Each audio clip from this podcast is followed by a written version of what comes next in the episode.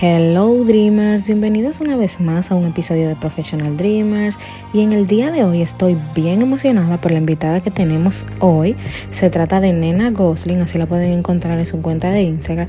Ella es una diseñadora de accesorios y cartera que te aseguro que su historia de éxito te va a enamorar porque además te cuenta de cómo ella no dejó que las adversidades le impidieran seguir hacia adelante. Nena es abogada de profesión, lo que le sirvió para registrar su propia compañía. O sea, el nivel de valor que vas a recibir en este episodio es increíble, porque además Nena comparte cómo ella sigue educándose para estar a nivel de seguir ofreciendo productos de calidad y siento que toda emprendedora o que quiere ser debe tomar lápiz y papel antes de escuchar este episodio. Así que, sin más nada que decir, te dejo con la entrevista. Pues bienvenida, Roselyn. Yo sé que muchos no te conocen por ese nombre. Bienvenida a Professional Dreamers. Eh, yo quiero saber un poco más de tu historia, que nos cuentes cómo empezó todo, tu emprendimiento. Y para los que no te conocen, eh, eh explican un poco de, de, dónde vienes. Buenísimo. Primero que nada, muchas gracias por la invitación a este podcast. Tengo que confesar que es mi primer podcast. Así que me vas a animar a hacer muchos más. Es primeriza. Claro, soy primeriza. Mira, bueno, eh, mi nombre va básicamente, y me conoce todo el mundo como Nena Gosling, soy directora creativa de la marca, de mi marca personal Nena Gosling desde el año 2004. Yo registré mi compañía porque también soy abogado, aparte de ser la diseñadora eh, de mi marca personal. Eh, primero estudié Derecho, luego me di cuenta que no era, no era lo que yo me quería dedicar, ¿ok? Registro mi propia compañía porque, bueno, hice una especialización en derecho mercantil y sabía cómo registrar mi propia empresa. Entonces, bueno, eh, por ahí comenzó todo, ¿ok? Em, ¿Por qué tú elegiste hacer esto si ya tú tenías una, una profesión de ser abogada? Claro, te voy a explicar. Fíjate, yo este, yo trabajé, yo ejercí derecho durante como cuatro años ¿ok? Y no era lo que me llenaba, no era mi pasión, me fui dando cuenta al momento que lo iba ejerciendo, porque cuando yo decido estudiar derecho es a mis 15 años, o sea, a los 15 años yo tenía que decidir qué iba a hacer yo con el resto de mi vida. Entonces no había muchas opciones muy temprano. Sí, yo me gradué muy joven de, bachiller. Entonces, yo había muy pocas opciones eh, eh, para, para, para, estudiar. O estudiabas ingeniería o estudiabas derecho, o bueno, eras una vaga o eras, ¿sabes? O sea, tenías algo que estudiar, porque en mi casa eso era así, o sea, algo tenías que estudiar. Bueno, entonces yo decido estudiar Derecho, me voy a Caracas a vivir, en ese momento vivía en el interior de, Venezuela, que, en una ciudad que se llama Maracay, y me voy a, Caracas a, a, estudiar, me graduó a los 21 años de Derecho, después hice la especialización que te estoy comentando de Derecho Mercantil, y en el ruedo, cuando yo empiezo a ejercer, eh, siento como inconformidades, mi alma no se sentía tan cómoda. Entonces, yo siempre veía que, yo no podía dejar de comprar revistas de moda y, me encantaba, se me iban los ojos por la moda, por, por lo que se estaba utilizando, eh, por las cosas que, yo quería ponerme y que no conseguía en el mercado, ¿ok? Entonces, eh, eh, yo comienzo a decirle a una prima que, ay, vamos a invertir este dinero para, para, para este, vender ciertas, ciertas piezas de moda y tal. Bueno, para hacer el cuento corto, ese dinero yo lo perdí completo y mi prima también. Lo perdimos porque nos estafaron, nos estafaron. ¿Ok? Entonces, yo quiero decir esto. Eh, eh, unas carteras. Yo quiero decir esto porque eh, algo muy importante que yo he aprendido a lo largo de mi vida es que detrás de un fracaso, si tú le sabes sacar provecho a ese fracaso, viene el éxito rotundo. Si le sabes sacar provecho yo, por supuesto, pierdo. Personas, perdón, para muchas personas, una situación así hubiese sido ya. No lo, no lo vuelvo a intentar, ya se acabó.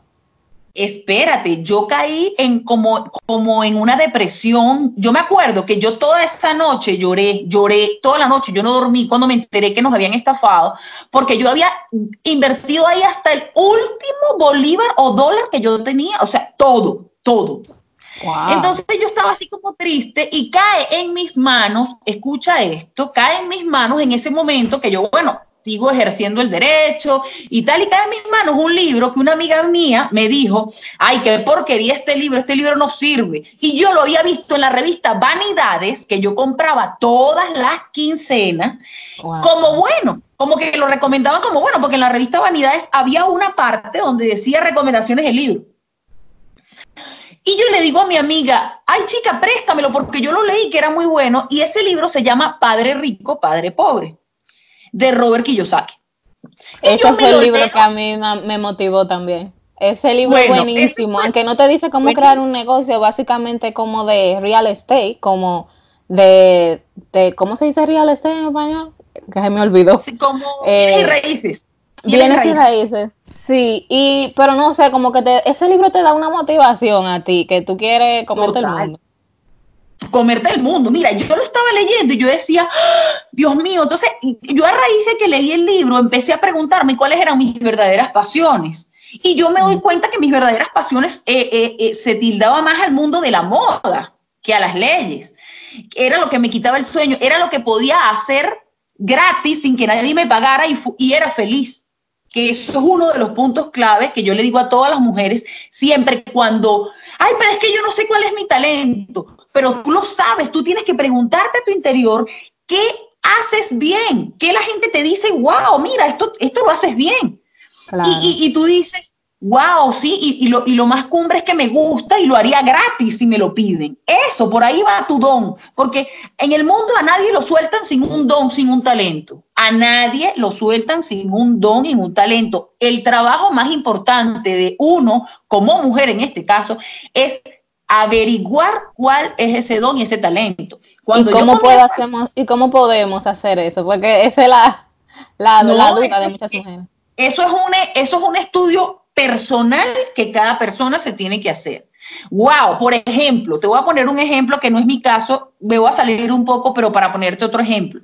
Yo tengo un primo que hoy en día tiene tres restaurantes en, en México y él descubrió su talento porque él en las vacaciones, él hacía pay de limón y le quedaban muy, muy buenos los pay de limón, un dulce, un postre, y las amigas de la mamá se lo compraban mucho. Y él ahí fue cuando se dio cuenta, wow, lo vendo bien, eh, me va bien. Y hoy en día tiene tres restaurantes en México. ¡Wow! ¡Qué historia!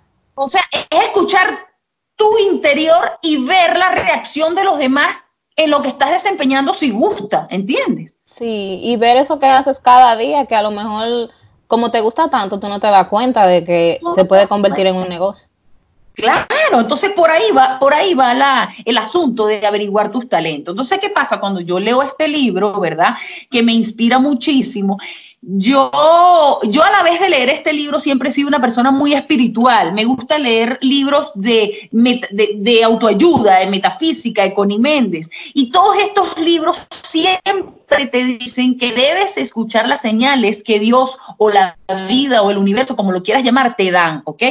Yo leyendo este libro, eh, eh, veo, una, veo en la revista Vanidades, veo una cartera y digo, wow, qué bella esta cartera. ¿Y por qué en Venezuela no puedo conseguir cosas así tan lindas? Y si las hago yo, yo voy a hacer esto.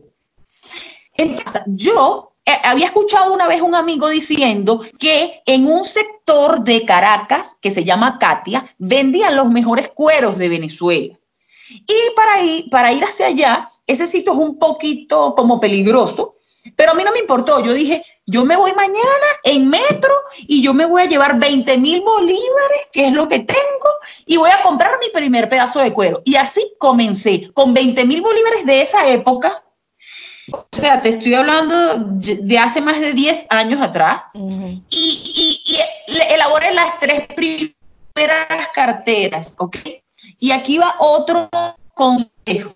Elaboro las tres carteras con una talabartera que yo le pedí el favor, ármame esto. Yo Ok, ella me las arma y yo se llevo a mi mejor amiga.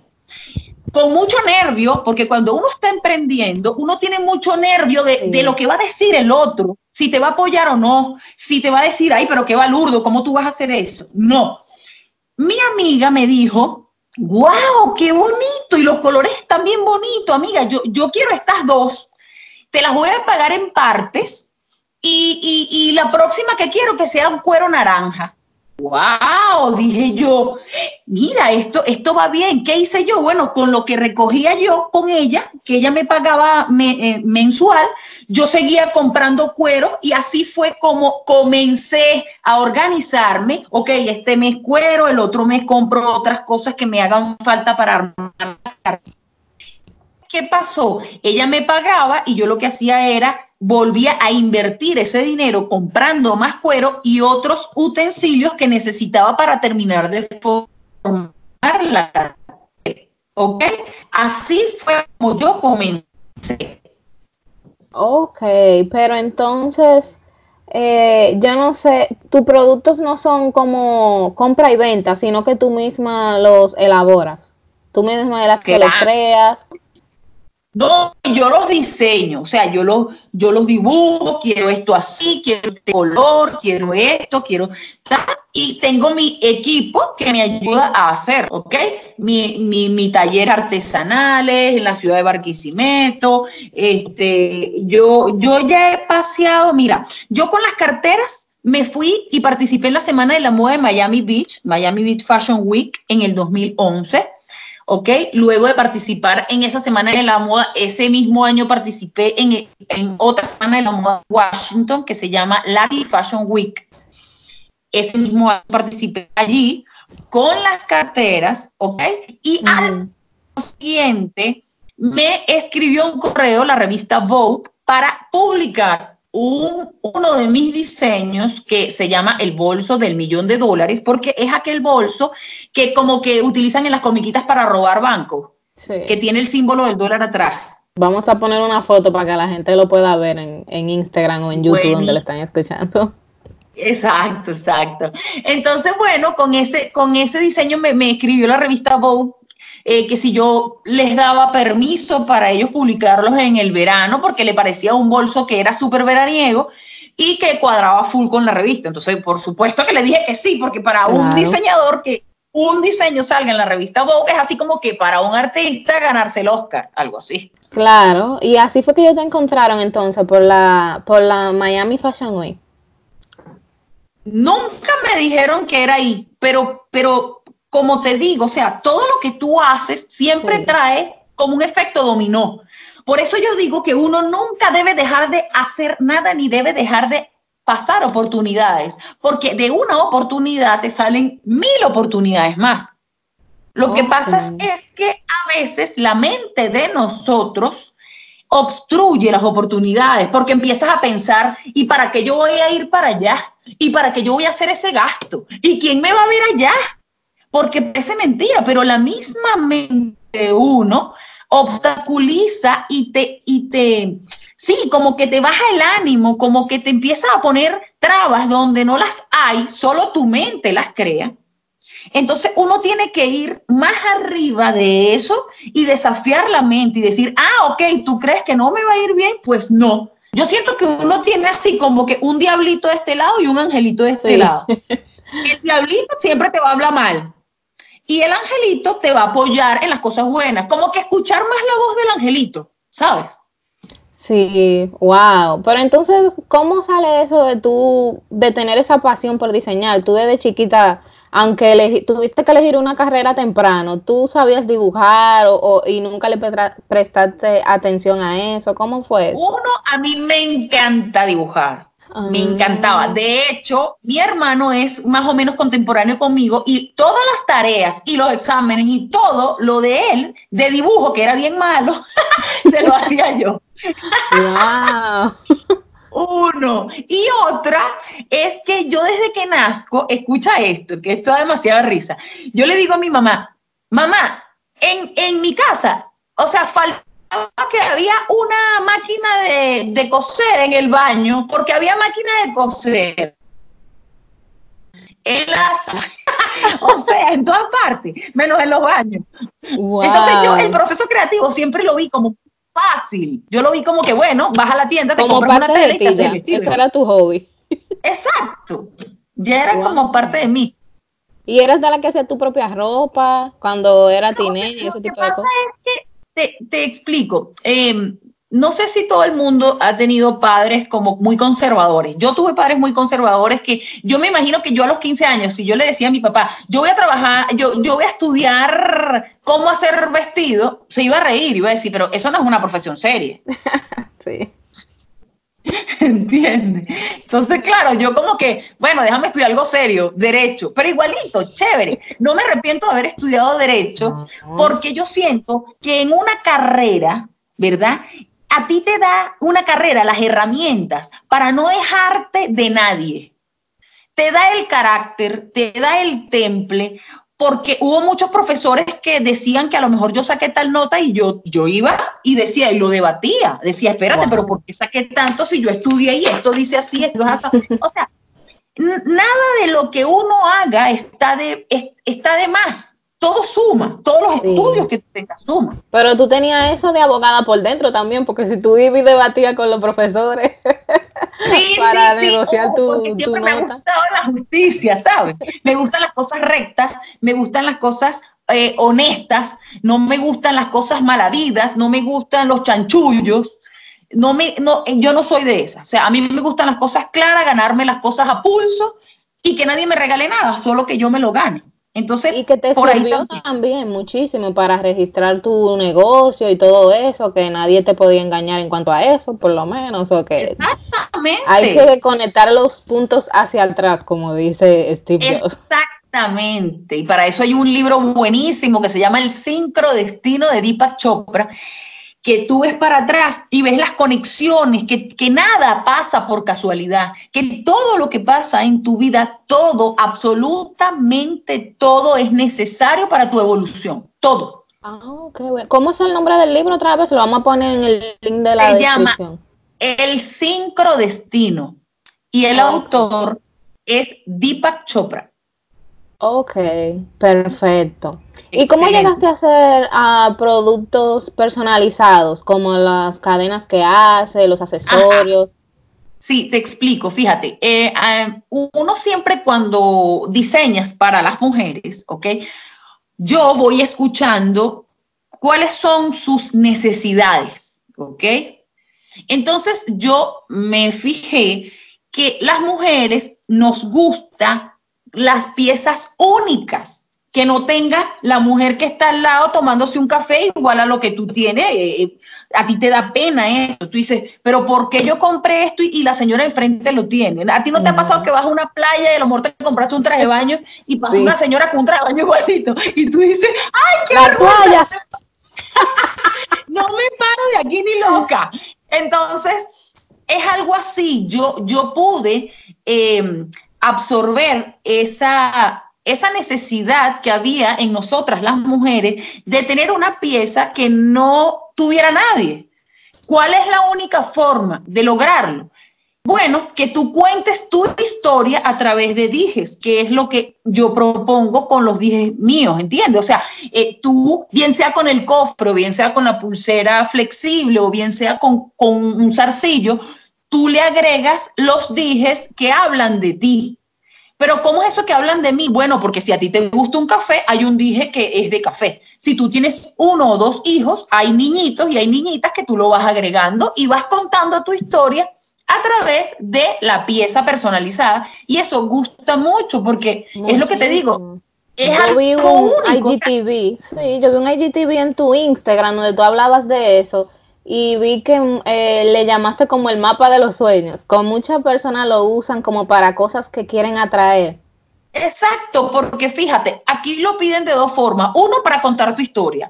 O la otra forma es ese famoso mapa de los sueños, de aquellas cosas que nosotros queremos alcanzar, ¿verdad? Porque todos los seres humanos queremos alcanzar cosas que aún no tenemos, pero con la práctica de la visualización diaria las podemos materializar.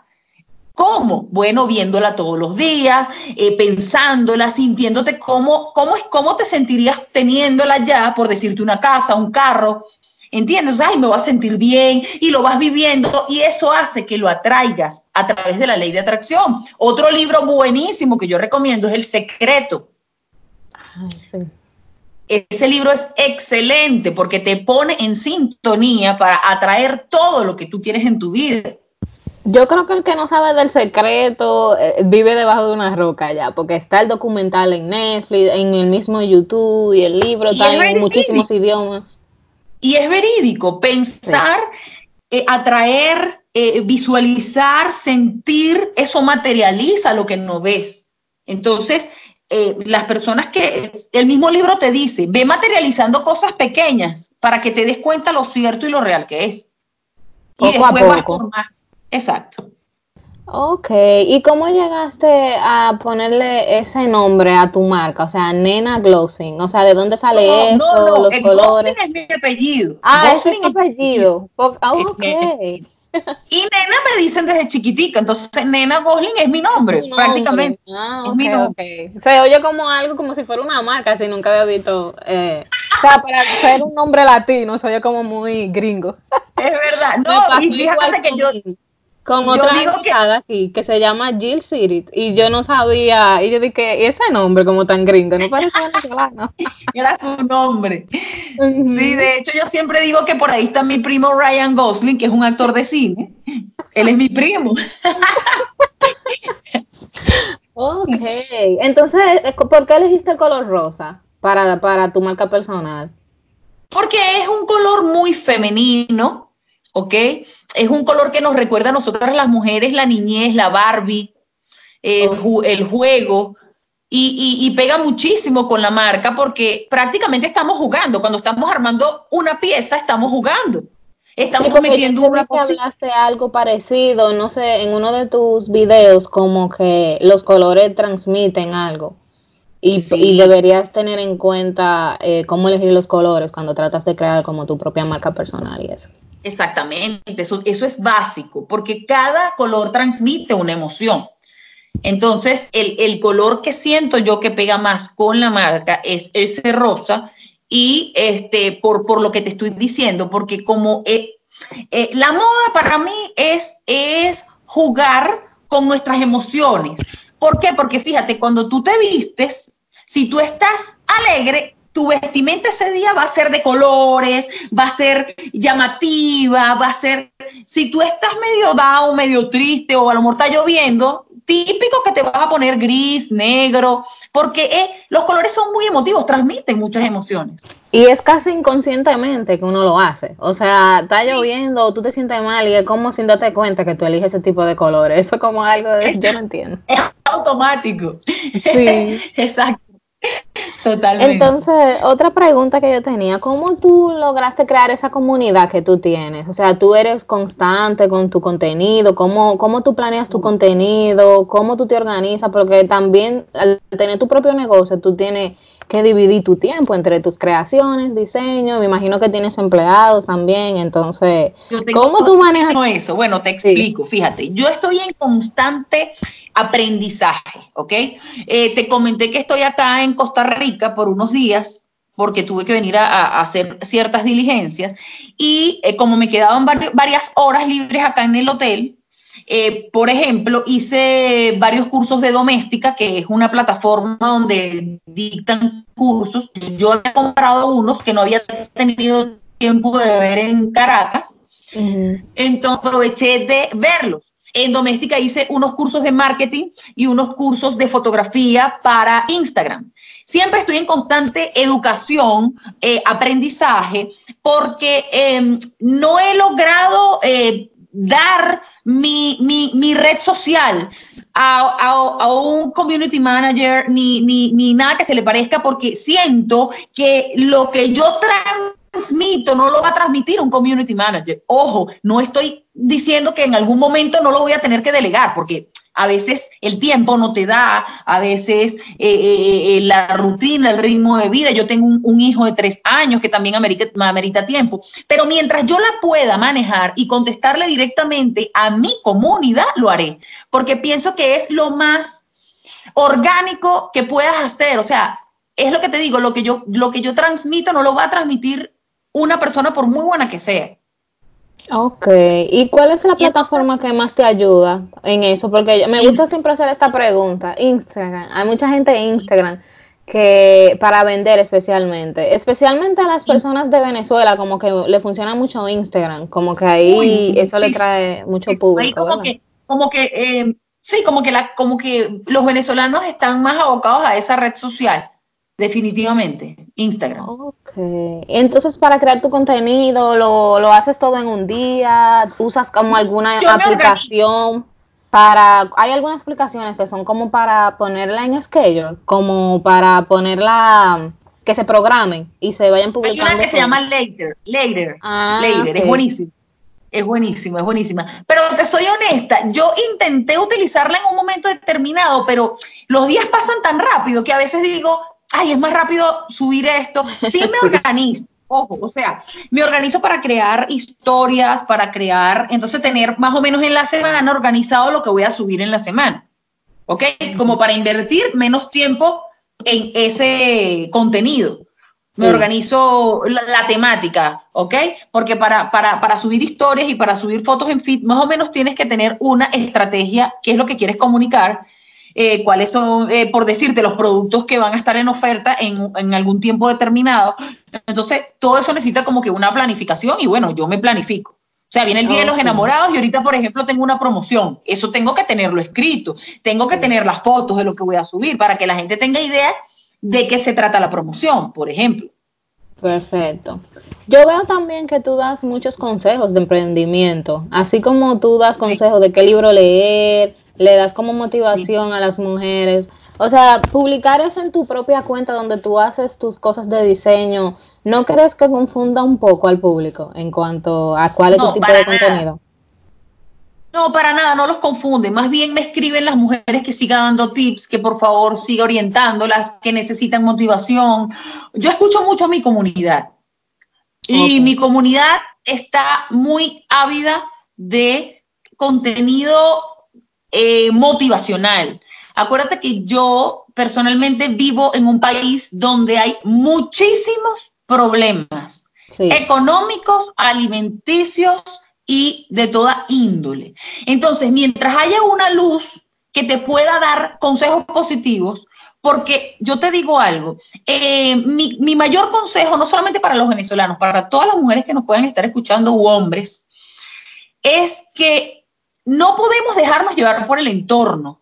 Yo cuando comencé a diseñar, a mí me decían, pero estás loca, la situación del país no es la mejor, ¿cómo tú vas a empezar en este momento? Pero ¿por qué? Mira, Chávez, Chávez viene con todo, él es un dictador. Mira, como le digo yo a la gente, Chávez ya murió, y si yo me hubiese puesto a escuchar a las personas que me decían que no porque Chávez, yo no hubiese hecho nada en mi vida. Uno tiene que aprender a bajarle la voz escucha bien, a bajarle la voz al entorno y subir la voz interior. En ese momento que nosotros aprendamos a subir la voz de nuestra alma, la voz de nuestro corazón y actuar por nuestros instintos propios y por nuestros sueños, en ese momento vamos a comenzar a ver nuestra propia luz. Si no lo hacemos, no vamos a ver nuestra luz, no vamos a ver nuestros sueños realizados tenemos que bajar la voz interior y luchar con nuestra mente, como te comentaba antes, cuando empieza a sabotearnos nuestras ideas buenas. Sí, que uno no puede dejar que el, el entorno, como tú dices, ni el gobierno, echarle la culpa al gobierno no se vale, ni, ni siquiera en las circunstancias con las que tú naciste. O sea, todo el mundo tiene la misma 24 horas, aunque tal vez no tengan la misma oportunidad en cuanto a recursos, todo, todo el mundo tiene un tipo de recurso que puede utilizar a su favor y que le puede ayudar. Entonces hay que, ponerse a la pila y ver, actuar con los recursos que uno tenga en el momento. Yo empecé con 20 mil bolívares y en ese momento 20 mil bolívares yo creo que no llegaba ni a 10 dólares. Sí, wow, sí, me imagino. Hay una confusión con eso de, del contenido, de que si tú no confundía a tus, a tus clientes, ah, porque lo del emprendimiento. Sí, porque yo tengo el, mismo problema, porque yo tengo Professional Dreamers, de que a mí me gusta compartir eh, experiencias de personas como la tuya, que han logrado ah, mucho en cuanto a su emprendimiento. Y también yo tengo otra cuenta personal donde yo quiero compartir de, vamos a decir, mi día a día, de mis tips de salud y cosas así. Entonces yo he tenido esa, ese dilema por mucho tiempo y yo no hacía nada por eso. Me, me paralicé por mucho tiempo y no hacía ninguna de las dos. Hasta que decidí, yo la voy a hacer las dos, y, pero la hice por separado. Entonces como que al mismo tiempo es demasiado, porque es que como que demasiada cosa al mismo tiempo porque hay mucho contenido. Entonces, para ti yo veo que te funciona porque ya, ya tú tienes como una, una clientela que te pide tu contenido y todo eso. Pero por eso yo tenía como esa confusión y ver personas como tú que lo han logrado me da esperanza de que el contenido claro, te da esperanza, fíjate, claro, te, te, te, voy a decir, eh, nosotros como seres humanos no nos podemos etiquetar porque si yo me hubiese etiquetado y me hubiese quedado como abogado, Ay, no, pero es que no pega la moda con los abogados. Ya va. Claro, yo sé que llevar una red social es diferente, ¿ok? Pero todo puede llevarse buscando un punto en común, ¿ok? O sea, si tú te muestras honesta ante tu audiencia y dices, yo siento que los puedo ayudar en este aspecto también, ¿qué opinan ustedes? Miren esta receta o miren esto, miren lo otro. O sea, eh, yo creo que el todo es buscar cómo aportar, porque si tú en tu biografía de tu Instagram, el que más utilices, ¿verdad? Eh, ya de una vez tú le vas a decir a la gente que te va a comenzar a seguir que te gusta hablar también de comida, un ejemplo. ¿Entiendes? Entonces la gente no, no, no le va a caer de sorpresa cuando tú montes un IGTV, a lo mejor haciendo unas galletas, porque ya lo dijiste en tu biografía y cuando tú vayas a hacer tu IGTV, a lo mejor tú dices, yo siento que puedo aportar a mi comunidad esta receta buenísima que ciertas personas me la han pedido y a lo mejor otros también se interesen en esto. Y yo creo que buscar el punto en común y también como, como dándolo como un plus, como, como un valor añadido de todo lo que tú puedes dar, porque un ser humano es multifacético, o sea, a mí me gusta crear, yo he pasado por, por, por diseñar carteras, diseñando accesorios, porque yo me tengo que limitar? Ah, es que tú empezaste con cartera, tú te tienes que quedar ahí. ¿Por qué? Si la mente creativa es creativa de por sí, o sea, tú no te imaginas todos los proyectos mentales que yo tengo que no tienen nada que ver con la moda. Proyectos orgánicos, cómo, mejorar nuestra alimentación. Yo tengo muchísimos proyectos. Lo que pasa es que el corto para una persona que ya tiene una compañía, tiene tu vida personal, tienes un niño. O sea, tengo que organizarme por prioridades, ¿ok? Que, cuáles son mis prioridades, qué es lo que viene primero, pero ojo, no voy a dejar de hacer los proyectos que mi alma me está pidiendo que haga. Claro, te, se cortó un poco cuando dijiste que tiene muchos proyectos que yo tengo muchos proyectos y no los voy a dejar sin terminar porque siento que mi alma me lo está pidiendo y lo voy a cumplir en el momento que pueda desarrollarlo. Pero ojo, los tengo anotados, sé cuáles son las metas que quiero, sé cuáles son los sueños que quiero alcanzar, porque esa es otra de las claves del éxito. Tus sueños tienen que convertirse en meta. ¿Cómo las conviertes en meta? Tú tienes que anotar la forma, cómo lo vas a lograr. Yo quiero hacer esto y necesito esto. Tienes que aprender algunas habilidades. ¿Entiendes? La habilidad, a lo mejor de hablar con esto. Tengo que aprender la habilidad de eh, eh, aprender más sobre X cosas. Entonces, porque, porque hay muchas cosas que tenemos que ir aprendiendo a poder hacer y lograr nuestros sueños. No es que tengo un sueño y te vas a quedar en la cama viendo al techo. Ahí no vas a ver el sueño. Claro, hay que ponerle, hay que ponerle acción principalmente. Por eso el lema de Professional Dreamer es soñadoras profesionales, pero haciendo algo al respecto. Y significa que hay que ponerle acción a, esos sueños, eh, porque muchos somos soñadores profesionales y no, y no hacemos nada. Sino hay que ponerle empeño. Se queda todo el sueño. Sí. Exactamente. Ay, muchísimas gracias. Yo pienso que las personas que han escuchado el podcast han aprendido muchísimo. Ya como un mensaje final, algún mensaje para esa persona que tal vez eh, tienen un sueño y, quieren, tienen, tienen miedo y, no, no, saben cómo desarrollarlo. Aunque tú has dicho todo, la mayoría, que obviamente que tenemos que pero, todo, pero vamos a concluir. Sí vamos a concluirlo. Bueno, mira, eh, primero que nada, enfocarte en algo. Puedes tener 10 sueños, pero tienes que ir uno por uno.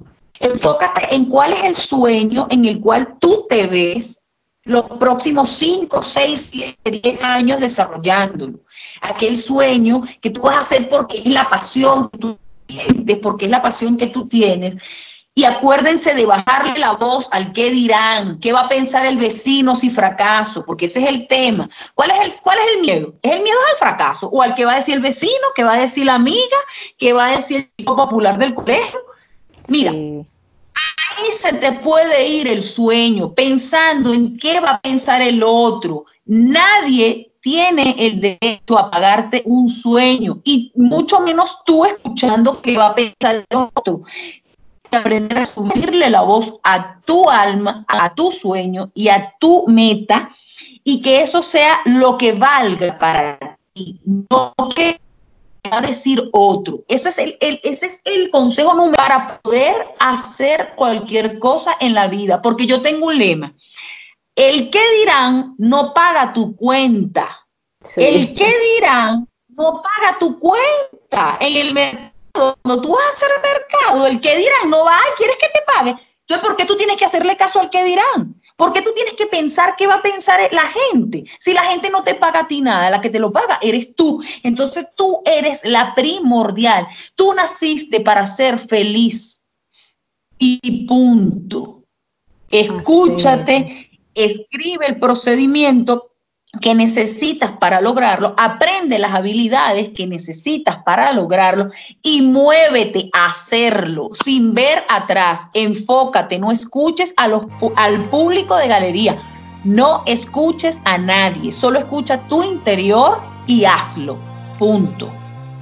Muchísimas gracias. Qué mejor forma de terminar. Nacimos para ser felices. Así que Así, es. Muchas gracias por escuchar el podcast y gracias a ti, nena, por, por aceptar la invitación y darnos todos esos consejos. La verdad que mm, yo sé que a la gente que escuchó hoy le va a encantar.